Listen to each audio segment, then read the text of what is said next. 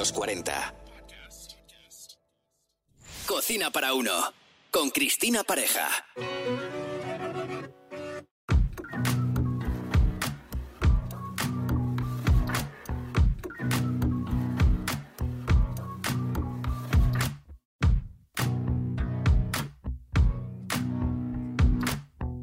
Bienvenidos al podcast Cocina para uno.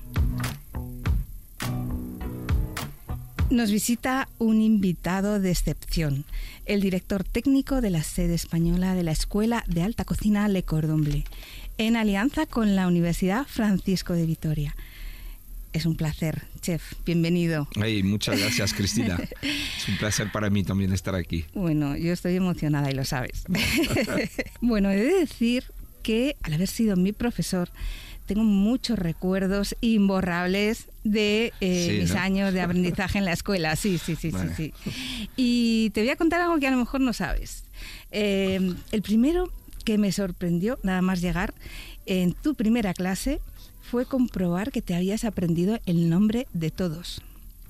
Y nos llamabas por nuestro nombre. Bueno, parece algo obvio, pero no, teniendo en cuenta la cantidad de personas que pasan por la escuela y algo que te agradezco de corazón.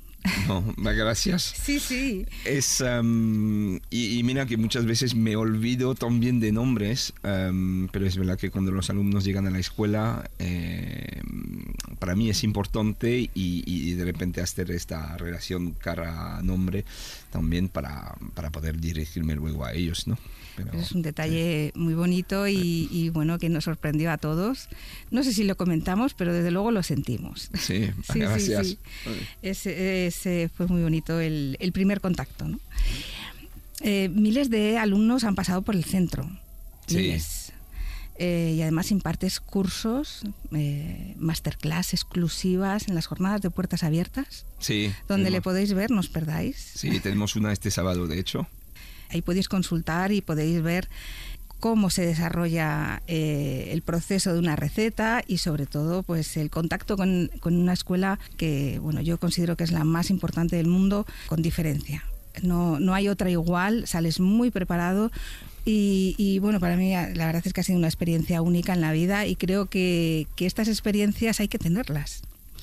Eh, son tres módulos, ¿verdad? Son tres módulos los que desarrollan el curso. Sí, totalmente cada, mm, cada diploma que tenemos tiene tres módulos, ¿no? Básico, intermedio, superior. Entonces los alumnos empiezan a básico, luego pasan a intermedio y superior.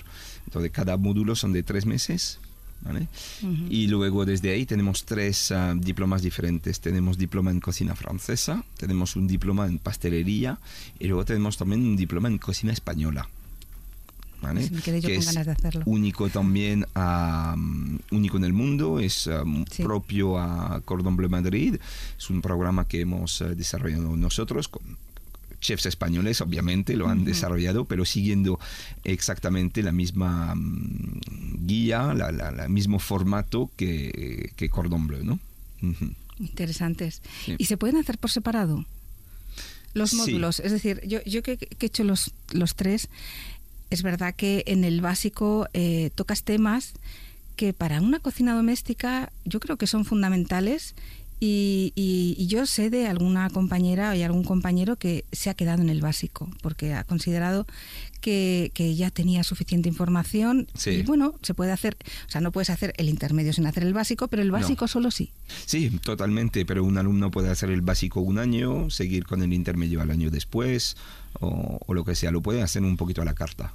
Al igual que si quiere hacer el Grand Diplôme, el Grand Diplôme uh, recopila el diploma de cocina y el diploma de pastelería. ¿vale? Ahí el alumno lo puede hacer en paralelo, ¿vale? es decir, en nueve meses ya se va formando en los dos diplomas, o lo puede hacer por separado, primero cocina, después pastelería o viceversa. Entonces hay muchísimas opciones, luego tenemos también de fin de semana, mm. donde ahí es un poquito más largo y tal, pero hay, hay muchos um, formatos es muy importante formarse para la vida en sí, porque comer tenemos que comer y, estos tipos de programas la gente está deseando hacerlos. ¿eh? Y además la opción del fin de semana está muy bien para los que trabajamos. Yo, yo no dejé el trabajo, no podía dejarlo, yo vivo de esto, claro. pero eh, me dio la opción de desarrollar esta faceta que me apasiona y, y, además es que lo hice en el tiempo que, bueno, pues eh, hasta cumplir las horas necesarias para terminar el, el programa, ¿no? Hice los tres cursos y la verdad es que lo disfruto, lo disfruta mi familia, lo disfrutan todos. Eh, es una, es una oportunidad que para el que le guste la cocina y, además me han preguntado muchas veces cómo empezar.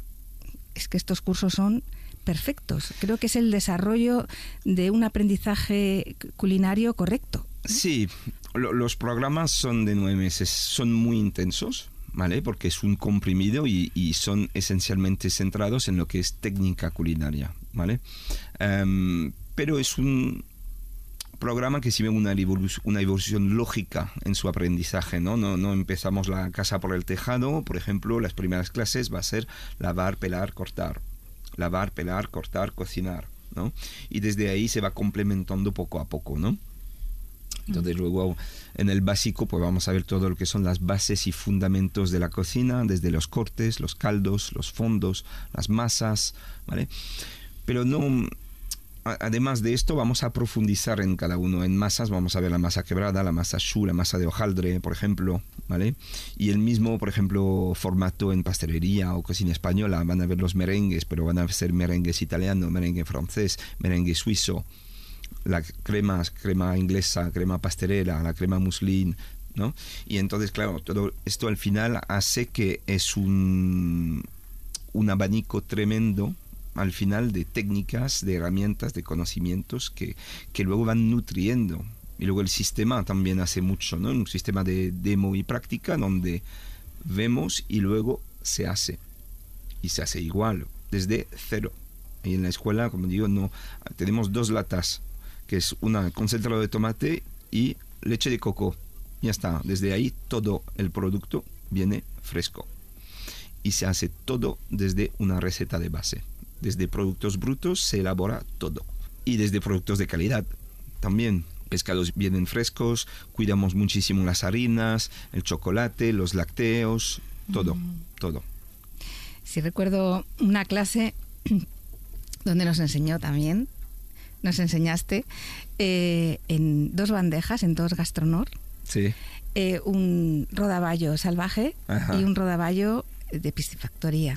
Y nos enseñaste las diferencias en que se diferencia un pescado que está rozado al, estar en una piscifactoría, esos, esas protuberancias que tiene el rodaballo alrededor eh, estaban eh, alisadas y el salvaje estaba completamente puntiagudo, ¿no? Y ahí veías la diferencia, ¿no? Ese, tipo de, detalles, esas, esos productos tan frescos y tan buenos, eh, yo no los he visto en el esturión, no lo, no lo, he visto, no lo he vuelto a ver desde que lo vi en la escuela, ¿no?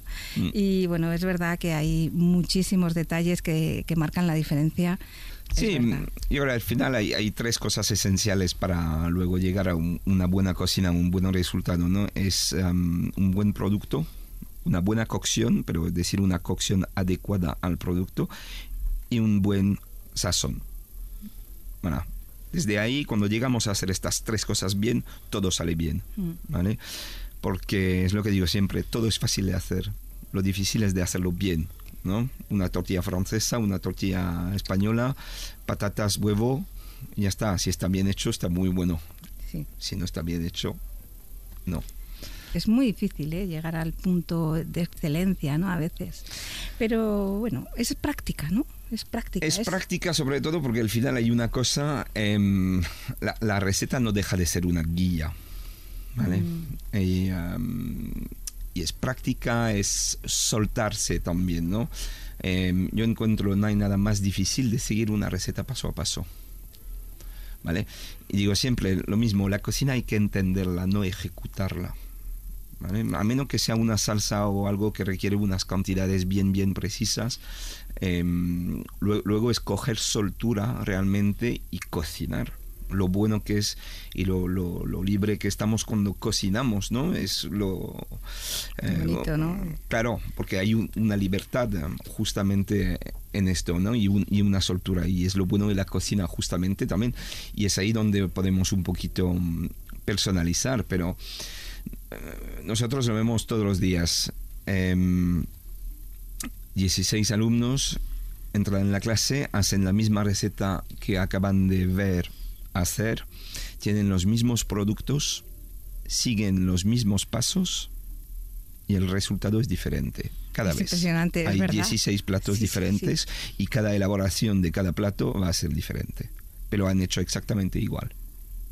Recuerdo, recuerdo en, un, en una clase, pues es que tengo muchísimos recuerdos, ya lo he dicho en un principio, y igual salpicaré con algún recuerdo, pero sobre lo que estás comentando, eh, hicimos unas salsas, una reducción de una salsa eh, de fondo oscuro, eh, mezclada, no, no, recuerdo exactamente la salsa, pero sí que el chef Jam un saludo desde aquí, porque le aprecio mucho y bueno, tengo mucho, muy buenos recuerdos, igual que David Millet y, bueno, Fran Plana también, fueron los cuatro que estuvieron dándonos esas clases magistrales.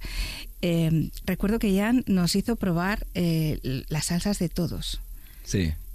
Y yo recuerdo las que no me gustaron. Hicimos las mismas. Es curioso. No salen igual en ninguna. Sí, y es ahí donde mm, se cocina realmente. Y, es esto que hace la diferencia. Podemos hacer el mismo sofrito y va a ser diferente por una razón u otra. ¿vale? Y ahí hay muchísimos factores que entran. El fuego, la olla, si es de metal, si es de aluminio, si es de cobre, hay muchos factores, o, simplemente el hecho de no sofreír suficiente, ¿no? Sí, la reacción de Maillard, ¿no? ese tostado del principio determina a veces el final de una salsa. ¿Qué es lo que más se valora de un alumno? ¿La actitud, la habilidad, la motivación?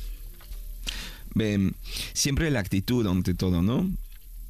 Y, eh, y, que sea en la escuela o, luego cuando salen a la calle o, y, al final en cualquier ámbito profesional, ¿no? En una entrevista, lo que sea. Mm, cualquiera va va a valorar primero la actitud de la persona que viene, ¿no? Mm. Entonces es una predisposición también que tiene a, a, mejorarse, a hacer las cosas bien.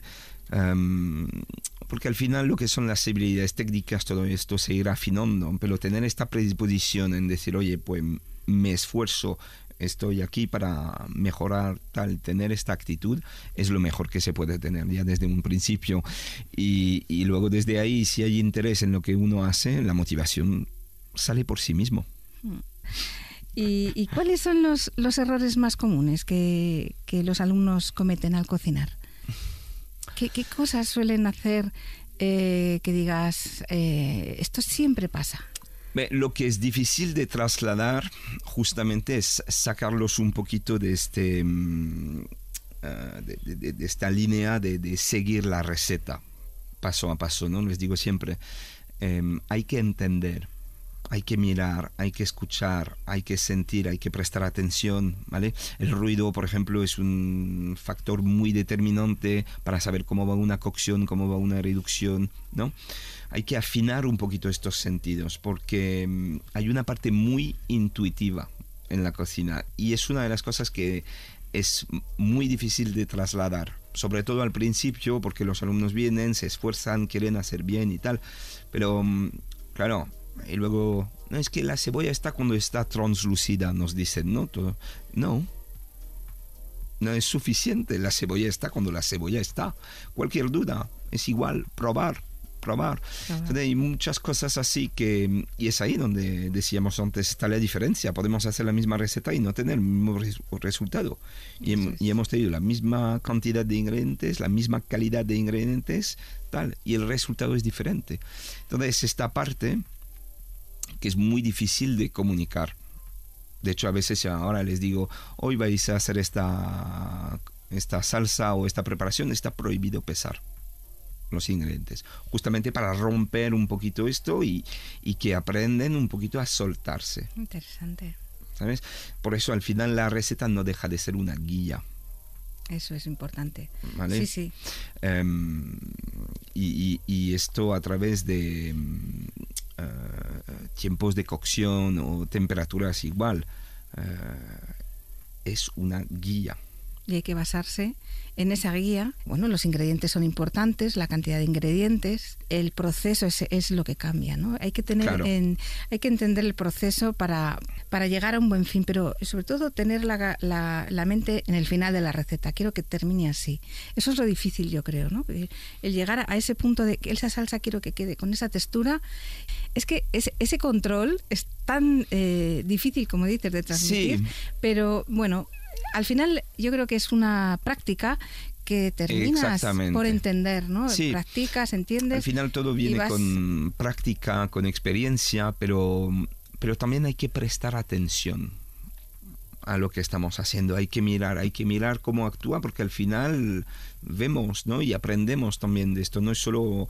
Em, por, por eso seguir una receta con tiempos de cocción es absolutamente falso ¿vale? Em, te voy a decir, mira, vas a sofreír el tomate durante 15 minutos, ¿vale? Em, qué fuente de calor es, qué tipo de olla es, si el fuego es fuerte, si el fuego es bajo, si tal.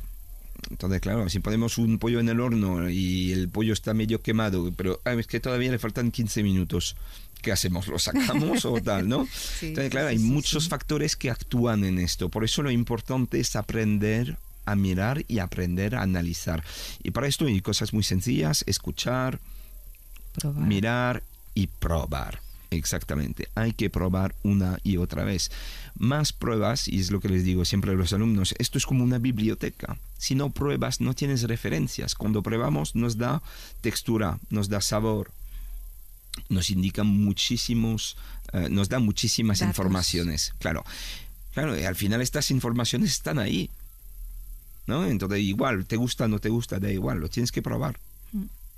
Porque no solo profesional, te lo, tienes que probar. ¿Vale? Y esto es una referencia, ¿vale? Cuando vamos cocinando una carne, tocamos igual para ver un poquito los diferentes puntos, igual. Todo esto nutre, todo esto son herramientas que luego uno puede, que tiene a disposición luego para, para gestionar estas cosas. Por eso ahí otra vez los tiempos o, o temperaturas Em, para, para, mí son casi peligrosos, ¿no? si no, no, si no, no se cocina, justamente. Entonces, tener esta soltura, justamente, para, mm, para poder cocinar y disfrutarlo, porque es ahí donde se disfruta, ¿no? Sí, sí, sí, totalmente. Y, cualquiera que hace un plato eh, en, en, su casa, un plato de, de, de todos los días que hace, lo hace a gusto a partir del momento que le das una receta y la tiene que seguir, muchas veces se bloquea. Sí, sale mal y luego no crees en ese cocinero, ¿no? Dices, uy, este no me, no me ha contado bien las cosas, ¿no? Y simplemente es que no... Eh, bueno, pues que es muy difícil seguir una receta paso a paso tal y como te la indica, ¿no? Pues es mejor dar nociones de cómo haces es una guía al final, una receta. Qué buena, se podrían llamar guía. Guía para. Sí. A, ver, si hacemos aquí el mundo gastronómico, ¿no? Bueno, muy interesante todo lo que nos cuentas, de verdad.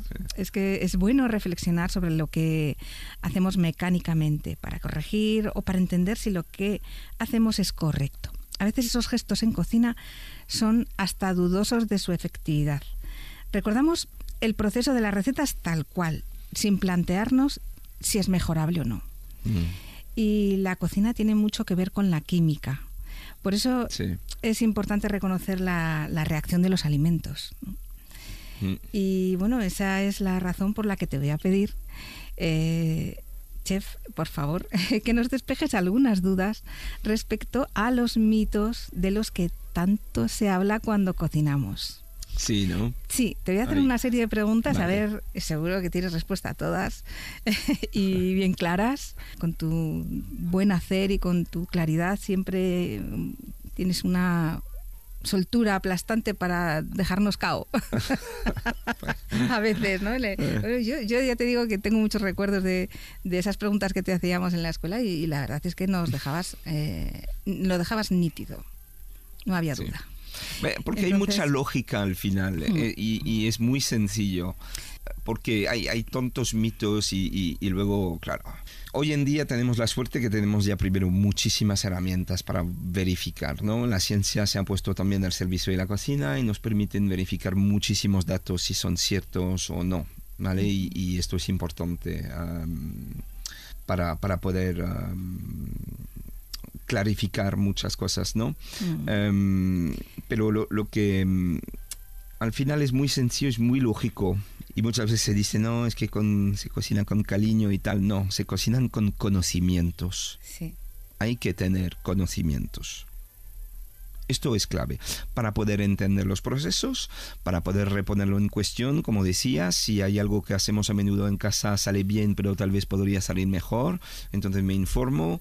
Um, a Roll McGee, hay, hay uh, hay, varios científicos hoy uh, en, día que, que se han puesto al servicio de la gastronomía, hay muchísimos muchísimos libros de teoría también de, cocina. Muchos libros de referencia importantes que hay que tener en la biblioteca para consultar en un momento dado. Totalmente. Y mm, ahí también tener cuidado de Internet. Porque hay, hay de todo. pero los libros son una fuente importante de información mm. y, y, y, aclarar ciertas cosas. Entonces, una vez que tenemos estos conocimientos de base y que hemos entendido el porqué de las cosas, todo se clarifica de repente, ¿no? Y, ya empezamos a entender y al final hay, hay, muchísima lógica en todos los pasos que se van a seguir. ¿Vale? Pero hay que tener conocimientos. Las técnicas sin conocimientos no valen nada. Esa es una frase que me voy a apuntar ahora mismo. muy bien. sí, sí. Mm. Eh, es un buen titular porque creo que hay que recordarlo, ¿eh? y empezamos la batería de preguntas porque me parece que, nos vas a despejar muchas dudas. Bueno, el, gesto de añadir la sal a la carne cruda lo hemos visto siempre. Sí. Hay, algunos chefs que dicen que no es muy recomendable. Y eh, bueno, te pregunto, ¿cuándo es más recomendable añadir sal a la carne? ¿En crudo o una vez cocinada? es que es todo un debate. Sí, a ver, aquí hay varias escuelas. Al final siempre volvemos al gusto un poquito de cada uno, ¿no? Yo personalmente lo sazono siempre antes. Ahí está mm, cosa de la sal, extrae la humedad. A ver, cuando sazonamos una carne uh, unos minutos antes, uh, poco efecto tiene la sal en extraer humedad de una carne. ¿Vale? Ah, esto vale si hacemos un salmón gravlax o si hacemos un, jamón o cuando hablamos de carnes curadas, ¿no? Em, la cosa es que si, si hacemos una carne sin sazonar y la pasamos, es extremadamente soso. ¿Vale? Entonces ah, yo sazono siempre antes, lo cocino y de hecho luego si son piezas, por ejemplo, bastante gruesas, solo mío, un entrecot, un uh, chuletón y tal, ¿vale? Después de trinchar incluso un poquito de sal maldón o flor de sal encima, escamas de sal, viene muy bien justamente para reiterar esto. Pero si no hemos puesto nada de sal, se nota y es extremadamente soso. Pero luego al final, si hay unos puristas que prefieren hacerlo así porque prefieren el sabor de carne, carne, sobre todo mm, si es un, tal vez un chuletón madurado y dice, no, no, es que yo quiero el sabor a carne, carne sin sal, pues ya está, muy bien. También al, gusto de cada uno realmente. Ya. Sí. o sea que queda claro, ¿eh? al gusto de cada uno. Eso es importante porque realmente es que es un debate. Y bueno, hay otra cosa que también me llama mucho la atención y, y es que eh, cambiamos totalmente, ¿eh? vamos a la cocina dulce. Porque, ¿por qué se añade sal a muchas preparaciones dulces? Sí, pero la, sal en la pastelería es sobre todo en lo que son bollería, galletas, bizcochos, por ejemplo. Es ahí donde se, se, nota mucho, ¿no? Hay dos cosas. Para realzar un poquito el sabor y dar contraste también con lo dulce, ¿no? A quien no le gusta el mm. caramelo salado. Bueno. Vale, ya está, ya hemos dicho todo, ¿sabes? Entonces, claro, este contraste, este balance de sabor hace igual. En un bizcocho, em, una, pizca de sal hace toda una diferencia. Un brioche, igualmente. ¿ah? Un brioche no es muy dulce, ¿vale? Tampoco es salado, pero en todos los brioches lleva siempre un poquito de sal, un poquito de azúcar, ¿vale? hacéis un brioche con azúcar y sin sal, va a estar sosísimo. Ah, no, no. ¿Vale? Entonces la, la sal ahí Qué actúa bueno. justamente para realzar un sabor y para, y para, en ciertos casos, como el caramelo, para dar un poquito de contraste Ujú. también, ¿no? Ujú. Qué interesante. Ay, y, y, bueno, en mi casa voy a, voy a decir algo que no debería, Sí, pero en mi casa somos muchos y cocino grandes cantidades de todo. A veces Sí. tengo que re- duplicar recetas y triplicar. sí, sí, me Y- acuerdo que lo- me, lo, me lo contabas. Sí, alguna ya. vez, ¿no? Sí, sí, sí. Y, y a veces hago pruebas, porque cuando duplico la receta, a veces en una, el otro día hice una tarta de manzana y, y dije, a esta no le voy a pinchar el hojaldre. Porque, ¿Por qué pincho el hojaldre? Si el hojaldre va cubierta de manza- cubierto de manzana y esa manzana va a aplastar la masa. Sí. Y de hecho, nadie sabía cuál estaba pinchada y cuál no. Entonces, hay cosas como esa, por ejemplo, que hacemos porque nos han enseñado a pinchar el hojaldre antes Sí. de hornear y resulta que, bueno, pues yo vi que no tenía mucho sentido, así que la próxima vez que lo haga, no pinchar el hojaldre, porque No. yo, yo lo enseño así, o sea, yo, Sí. yo muestro las recetas y creo que así me han enseñado y así hay que hacerlo, pero claro, ese sentido común que me lleva a hacer cosas que, que digo, esto no tiene sentido, ¿no? Y bueno, pues como hay la sal, en este caso sí, por supuesto tiene un sentido, pero por, por ejemplo el gesto de pinchar, no, no digo la quebrada, porque sí es que es verdad que la quebrada he probado a no pincharla y a pincharla y es verdad que se infla. Entonces hacemos gestos que a veces aprendidos y, y no sé por qué hay que hacerlos si no funcionan, ¿no? a veces pasa. Sí, bueno, en el caso concreto de la tarta es, es verdad que no es ah, realmente necesario. Se hace más bien cuando queremos que no, que no sople mucho la masa. Está bien si le vamos a hacer una precocción, por ejemplo, o algo así, ¿no? Eso es. Sí. No, y Bueno. encima luego la manzana tiene mucha humedad además, y entonces y esto se aplastó, va... se- quedó se- muy rica, claro. finita, pero Sí. es curioso. Sí. Bueno, tengo muchas más preguntas. Vale, ¿eh? bueno, muchas no, no te, quiero, no te quiero cansar porque es verdad que esto, en fin, es, es divertido porque en Encantado. el fondo, muchas gracias. Eh, bueno, y, y otra, otra de las preguntas que siempre me hago cuando no tengo una hierba fresca Sí. es, claro, voy a por la seca, ¿no? Nunca sé regular el sabor eh, que me puede dar la fresca respecto a la seca. Sí. Las hierbas eh, secas eh, valen de la misma manera, o sea, se les da el mismo valor a las frescas, O sea, son mejores las frescas. Yo las soy del punto de partida que si no tiene hierbas frescas, no utilices secas. Ah, qué A- bueno. Así, así de claro. Sí. sí. Es que no tiene nada que ver, no es comparable. ¿Sabes? Menos el orégano, por ejemplo, en un chimichurri o algo así que es un poco más ah, particular. Las hierbas secas em, huelen a césped, básicamente. Han perdido- no tienen aroma, no tienen textura, no tienen nada que ver. Un perejil seco contra un perejil fresco, es que es... Cierto. ¿sabes? Entonces yo presumo de ellos si no tengo. Pero bueno, tengo la suerte de tener porque tengo un pequeño huerto. Así que... Sí, que bueno, todos los que nos gusta cocinar Eh. tenemos nuestras macetitas. es Sí, verdad. ¿no? Claro. Eh, poquitas, pero Sí, siempre sí. intentamos tener, es verdad. Eh, yo tengo una salvia indultada. Esta- es tan bonita que no la uso. Sí, ¿no? Sí, sí, sí.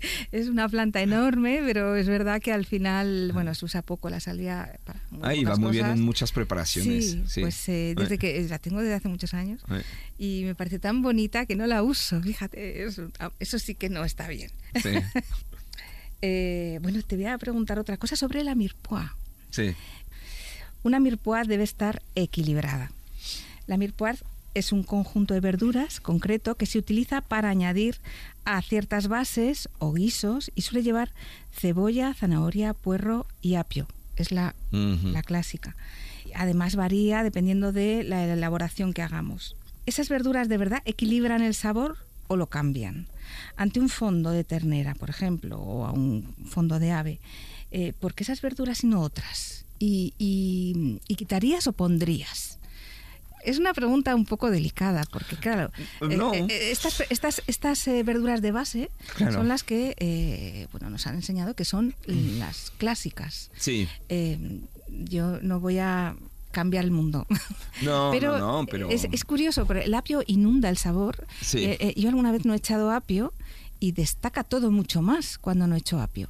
Y, creo que, no, sé, no, sé qué sentido tiene echar esas en concreto. No sé si, si, si, si se ha pensado en un momento dado, ¿por qué echar estas verduras? Yo no quiero echar esta o quiero echar la otra, ¿no? Eh, son lecciones aprendidas y eso lo tengo claro. Sí, porque todo esto nos, porque todo esto nos viene de la cocina académica. Exacto. ¿vale? Ah, la, la no deja de ser una guarnición aromática em, y se puede perfectamente personalizar. ¿Vale? Pero siempre ha habido en la, en la cocina académica también cierta estructura, ¿vale? Es decir, hay siempre cosas bien definidas, ha sido codificado también todo esto para tener una guía y poder seguir em, regularidad también en el trabajo y tal, ¿no? El caso de apio, por ejemplo, pues hay que ponerle poquito. Normalmente son más o menos 50% de cebolla, 25 zanahoria y tal, y 25 de apio, ¿no? Y luego la cantidad también que se le pone en un fondo hay que tener cuidado. Porque todas estas verduras tienen muchísimo azúcar, endulcen mucho, ¿vale? Entonces ahí también igual, em, yo por ejemplo si hago un fondo blanco de ave, lo prefiero, lo prefiero sin guarnición aromática, ¿vale? Mm. Porque es más directo, ¿vale? También todo esto hay que tener muy claro que los fondos son preparaciones de base y luego van a depender mucho de cómo los vamos a utilizar. Entonces ahí igual em, cada persona, cada chef encuentra un poquito, tiene sus dos o tres fondos de, base, tiene su método de elaboración, eh, si es un fondo blanco, si es un fondo oscuro, si le ponen guarnición, si no le ponen apio, si le ponen tal o... ¿Vale? Luego hay que le echan eh, solo chalotas y no, y no, no cebolla, por ejemplo. Eh, em, ¿Vale? Luego también todo esto hay que entender que la, la cocina académica desde el principio nos guía ¿vale? Pero luego no significa que no podemos tener variantes, ¿vale? Pero desde ahí ya es eh, un poquito siempre lo mismo, ¿no? Es, hay, hay que conocer las reglas primero para luego romperlas, ¿no? Y luego al final, desde ahí, cada chef se pone también, y es lo que se hace, personaliza un poquito sus, um, sus fondos de base en función de las elaboraciones derivadas que tendrán de estas. Sí. Qué interesante. Bueno, yo tomo nota. Es verdad que eh, quien nos esté escuchando, no sé si será eh, estudiante, un profesional, eh, una persona que esté interesada en aprender cocina, pero todo esto que nos está contando el chef Erwan es, es una joya. tomad nota porque realmente todo lo que dice tiene mucho fundamento. bueno, ¿qué voy a decir? Gracias. Muy interesante todo lo que nos estás contando. ¿eh? Pero no hemos inventado nada, está todo ahí. Bueno, pero hay que contarlo, hay que decirlo y, es verdad que estas mm, reglas canónicas, que es verdad que están escritas y así deben ser y así nos las debemos aprender, pues son eh, la base de una cocina que, bueno, está escrita desde la desde Francia, ¿no? Desde, desde la escuela francesa. La escuela francesa es la que nos ha marcado y la que guía a las cocinas de todo el mundo. Todo el mundo habla de la cocina francesa porque es la base de, la, cocina escrita. Claro, porque el hecho de haber um, codificado todo esto, es que esto no es una tira fina larga de zanahoria, no, es una Juliana, Julienne, ¿no? Todo tiene nombre, todo está codificado. Luego hay un glosario de terminología también en cocina que es muy importante, ¿no? Entonces, codificar todo esto, dar eh, un, sentido general para muchas cosas más, para preparaciones de base, para fondos, para salsas madres, salsas derivadas todo esto e-, es muy importante. Y, yo creo que es una de las cosas también por cual la cocina francesa marcó mucho. Además que desde muchísimos años los cocineros franceses han viajado mucho, han aceptado también a gente que venga a Francia, ha ido muchísimo intercambio, ¿vale? Pero... Mm, Escoffier, que fue uno de los uh, más importantes, Carême también, antes de él, a codificar realmente esta cocina y a ponerlo por escrito. Es lo que permitió tener un, hilo conductor un poquito de cierta manera para luego seguir desarrollando a base de esto. Pero el hecho de poner un nombre a las cosas hace que todo cambia. Totalmente. Es un fondo blanco de ave, es un fondo oscuro de ternera, es tal. Totalmente, es verdad. Es una de las cosas que eh, tienes que aprender cuando haces estudias cocina, el, eh, cómo se nombra todo, ¿no? Sí. Eh, el otro día le decía, estaba moviendo una salsa y decía, esto, esto se llama baner. Sí. Vale, porque sí, ahí baner es enfriar encima de una preparación. Remover, pero, Remover. Ah, pero enfriando, darle- darle- enfriando la preparación a la Ah. vez. ¿Vale? Sí, Ah, vale. sí, sí, sí. ¿Vale? Qué bueno. Pero mm, toda esta terminología es muy importante. Si decimos vamos a pochar, vamos a sellar o lo que sea, ¿no? Pochar, pochar es cocer en un líquido a baja temperatura. La definición de la terminología ya nos lo dice todo. Y es lo que digo siempre a los alumnos. Si no sabes el término, no vas a aplicar la técnica. ¿No? Escaldar, escaldar un tomate igual. Sumergir un alimento en un líquido hirviendo durante unos segundos para facilitar su pelado Exacto. bueno, sumergir, ya entendemos que es mucha agua en hirviendo Sí. tal, ¿no? Entonces, claro, todas estas herramientas son complementarias justamente, ¿no? Y volvemos a lo que decíamos antes, que no es em, solo técnica práctica, son también conocimientos. Y una vez que tenemos estos conocimientos, nos sirven de herramientas para mejorar las técnicas. Y luego añadimos a esto todo lo que es un poquito la ciencia de los alimentos y ya está, ya todo es mucho más sencillo de repente, ¿no? Sí, sí, ¿Sabes? sí. Eh. Sí, sí, es, es, es muy interesante, es súper interesante. Viendo tu presentación en Madrid Fusión, que en esta ocasión hablaste sobre salsas, Sí. eh, una ponencia que no me pude perder, por cierto, Ay, aunque la vi online, Sí. pero bueno, eh, ahí estuve. Eh, este es esto es algo que me planteo de vez en cuando, y es el momento idóneo de incorporar un vino en un guiso. Ajá. ¿por qué añadir el vino en un guiso en un momento dado si el sabor desaparece prácticamente? Prácticamente. Eh, hay quien añade eh, un poco de vino que ha incorporado al principio y al final para que la receta sepa a ese vino en cuestión. ¿no? Sí. Eh, tiene sentido porque transfiere, pero ¿qué sentido tiene echarlo en un momento dado? Simplemente porque cuando elaboramos una, mm, una salsa, por decir, ¿no? Una salsa de pimienta, por ejemplo, tenemos coñac, tenemos vino blanco, ¿no? Lo que vamos a poner siempre es el alcohol fuerte, ¿no? Y lo vamos a reducir a seco, porque lo que queremos es traer complejidad un poquito, pero no queremos este sabor a alcohol muy fuerte, ¿no? Ah, Entonces, generalmente los licores fuertes se, se agregan eh, y se reducen a seco. Luego, eh, que sea un vino de Oporto, eh, un Madeira, un vino tinto o tal, siempre va, o un vino blanco, van a aportar algo, van a aportar dulzor, van a aportar acidez, ahí siempre se va reduciendo más o menos de dos tercios, dependiendo un poquito del resultado que queremos, pero lo que queremos ahí es traer el sabor a, a alcohol, traer este dulzor o esta o esta mm, acidez, ¿vale? Capaz un poquito de, de- de complejidad de diferentes sabores, ¿vale? Y luego al final, totalmente, al final es al gusto de cada uno.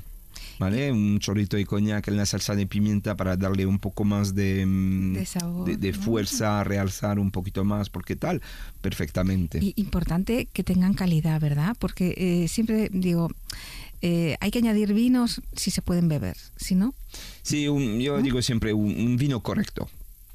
¿Vale? No hace falta gastarse eh, mucho en una botella, un vino correcto, que sea un vino correcto para beber todos los días, que sea bueno, porque obviamente si vamos a lo barato igual son vinos que tienen mucho más acidez a veces y tal.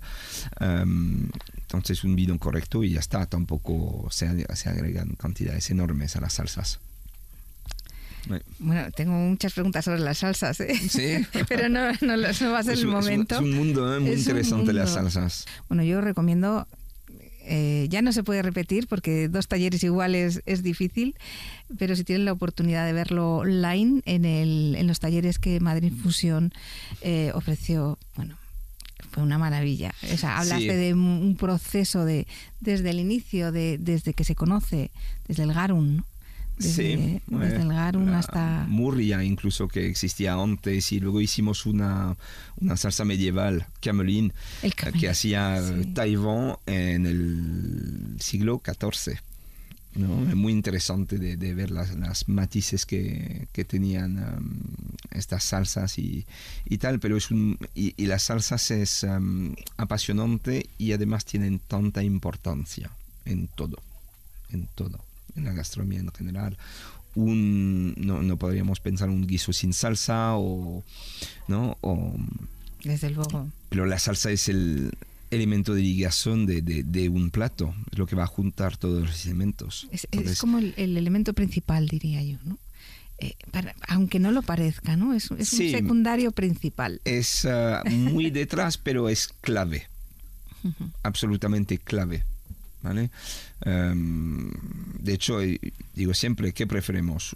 Pedimos un solomillo, viene un poquito más hecho de lo que hemos pedido, pero la salsa está buenísima, o nos traen el solomillo al punto que queríamos, pero la salsa no está buena. ¿Qué preferimos? La elección es muy rápida, ¿no? Queremos Sí. una buena salsa. Sí, sí, sí. Um, y, y- y entonces ahí es, um, es importante. Y luego eh, son apasionantes porque um, muchas veces no se, no se miran con tanta um, atención. Las salsas son caras, requieren muchos conocimientos, muchas técnicas, mucha atención y, y es lo que hace todavía que es más interesante en esto. Y hay una amplitud de ellas que es, es tremendo y hay posibilidad ahí de crear y crear y crear salsas al infinito. Sí. Totalmente, ¿eh? Por ejemplo, en, en las caldos de los ramen Ajá. hay ahí una confusión de, de- de sabores que pueden variar eh, con, con una hoja de alga que eches de más. Sí. Es muy curioso, es mu- muy interesante hacer, por ejemplo, en, en esos caldos que tienen son tan llenos de matices, ¿no? Y Sí. que, que cuando reduces potencias y ya tienes que volver a equilibrarlo con un poquito más de fumet porque si no te cargas. Es muy curioso, sí, es, es apasionante. Sí, sí, lo es. Sí. Y, y- y además em, descartamos también muchas veces la calidad de un fondo. Un fondo va a tener re- repercusiones en la calidad de una salsa y tal. Y, y hay que tener en cuenta que es uno de los fundamentos de un buen cocinero. ¿Vale?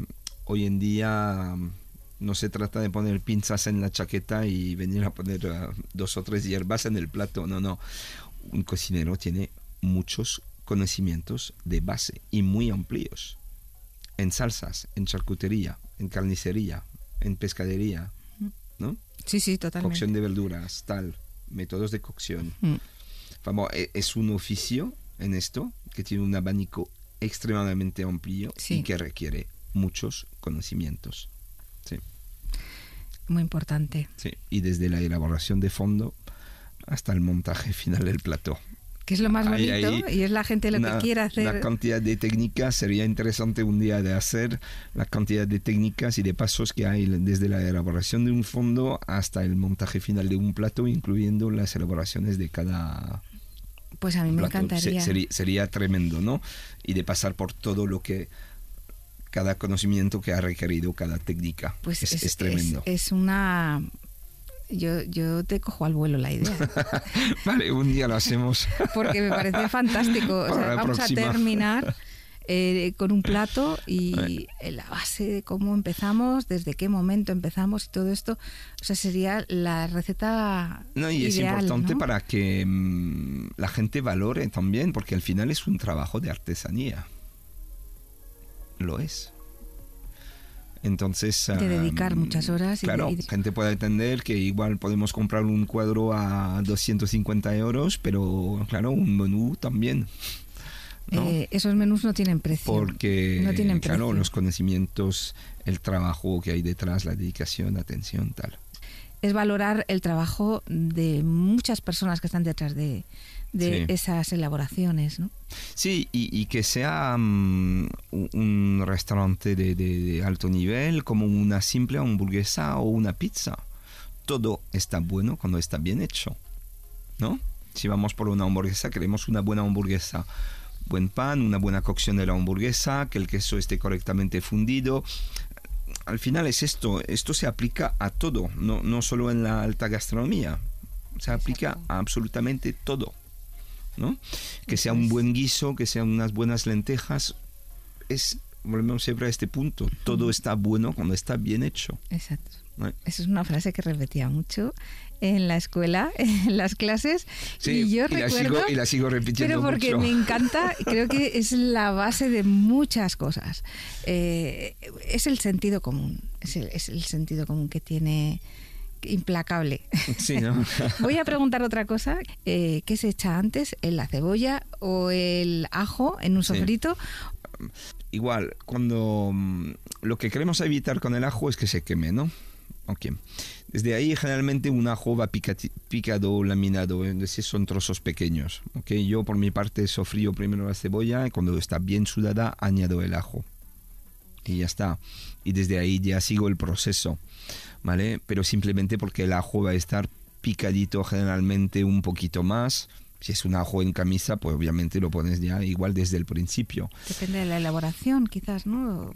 De la receta que vayas a elaborar. Sí, un poco como está picado el ajo, si está fino, si está en la mina, si está en camisa, también todo esto cambia. Al final es igual, lógica y como le gusta a cada uno. Lo que queremos evitar simplemente que se queme el ajo. Y que luego que la cebolla esté eh, bien uh, sofrita también, que endulce mucho, que coja matices de sabor, bueno, sin que nada se queme. Y ya está. A partir de ahí. El, principio de la receta, ¿no? Depende de, cómo quieras desarrollarla o depende de lo que vayas a hacer. Claro, si es un sofrito tal cual, con un poquito de tomate, me imagino que la echas de una manera o si quieres dejar eh, el, sabor del ajo eh, relevante. ¿no? Si quieres eh, destacar el sabor del ajo, mm, dejas el, el, ajo delante de la cebolla. ¿no? Mm, yo creo que esto no, no que lo pongamos un poquito antes, después, yo no sé si afecta. Yo le pongo mucho ajo, de todas maneras, si quiero que sepa ajo y ya está. No, no hay que... Vale. Ahí em, ponerlo antes o después no sé si, si realmente se, se, nota, sobre todo en un sofrito que luego tiene una cocción bastante larga y, y, tal, pero bueno, al final es esto, ¿no? Que no se queme y, y que sale rico. Y que salga rico, ¿no? Claro. Echas, eh, eso está claro, al final intentas que los demás disfruten. Sí, totalmente. Hay, hay legumbres que necesitan unas horas de remojo antes de cocinarlas. Eh, pues como los garbanzos. Sí. Y en lo que no hay acuerdo es en las lentejas. Eh, hay quien las deja en remojo y, otras no. ¿Qué es lo correcto? Em, no hay necesidad realmente para las lentejas. ¿Vale? Eh, tampoco significa que no se pueda hacer o si a uno le gusta hacerlo, ¿vale? Pero es que realmente no hay necesidad. Es una legumbre que, es muy fina y se cuece muy fácilmente según sus variedades. Pues los tiempos cambian un poquito, pero en menos de una hora la mayor parte ya están hechos. Entonces realmente no hay necesidad. Mucha gente que sí la lo hace. Sí, lo pueden seguir haciendo porque al final, luego en su casa, como digo, cada uno hace lo que quiere, ¿no? Sí, sí. Ah. no, pero está bien saber pero, la opinión. Mm, pero al nivel de necesidad no es. Se puede perfectamente cocinar en directo. Fenomenal. Em, y, y algo que siempre me preguntan, me preguntan cuando comento en las redes sociales sobre el tema de los fondos, eh, porque se tapan o no se tapan. Yo, yo no los tapo, pero eh, la gente me comenta cuando hago el fondo oscuro de ternera o el de ave y, no entienden cómo eh, puedo cocer 12 horas y que no se, le, no se me consuma el líquido. y hay que mantenerlo muy suave eh, a fremir, ¿no? Sí. Em, y bueno, es muy difícil de explicar, ¿no? A veces los he visto tapados.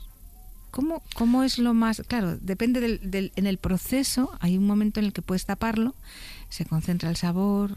No, da, un poco igual. ¿Qué es lo más conveniente? No, a ver, y, de hecho los fondos los se pueden también elaborar muy bien en una olla a presión, ¿vale? Em, en, en, las cocinas cuando se hace no se tapa, lo que queremos hacer primero es levantar el fondo, es decir, llevarlo a ebullición y bien, bien, bien espumar poco a poco toda la grasa, todas las impurezas que van saliendo. Esto es muy importante, pero generalmente se hace destapado. Luego si queremos hacer un buen caldo de gallina y tal, lo podemos también tapar. Si queremos evitar que haya evaporación de agua, tampoco pasa nada. Sí. Bueno, y, la última. Sí, vale. La más difícil. Sí, ¿no? A ver, a ver. No sé. Bueno, a ver, eh, otro debate que no hay, no hay acuerdo. ¿Los champiñones se lavan? Sí, claro. ¿Cómo no nos vamos a lavar? Yo también estoy de acuerdo en eso, pero bueno, hay mucha gente que, que sí, con un cepillito, con un pincel. Yo los veo llenos de tierra y con un pincel no. Pero bueno. Sí, a ver, yo los lavo siempre. em, lo aconsejable es de lavarlos justo antes del uso. Un bol bien grande, agua bien fría. Se ponen dentro, que estén cómodos, que no se chafen, sobre todo si son silvestres y tal, son bastante más delicados, ¿vale? Em, pero porque vienen del bosque no están limpios, al contrario. ¿no? Entonces, ah, y luego si queremos limpiarlos bien, ah, tal, no, yo, hay, hay que lavarlos. Pero lavarlos justo antes del uso, secarlos bien, ¿vale? Y desde ahí los vamos a, a cocinar. ¿Vale? Y evitar que estén a remojo mucho tiempo en el agua. Yo los baño dentro, le doy un repaso, nada, un par de minutos apenas, está hecho y ya está. Ujú. Bueno, sentido común, ¿eh? Totalmente, nos inunda.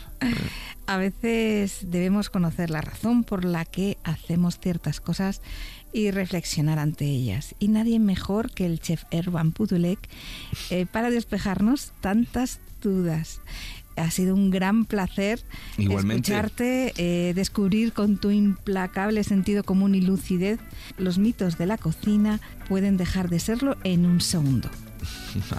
Pues ha sido un placer para mí también. Muchísimas gracias, de verdad. Gracias a ti. Muchas gracias.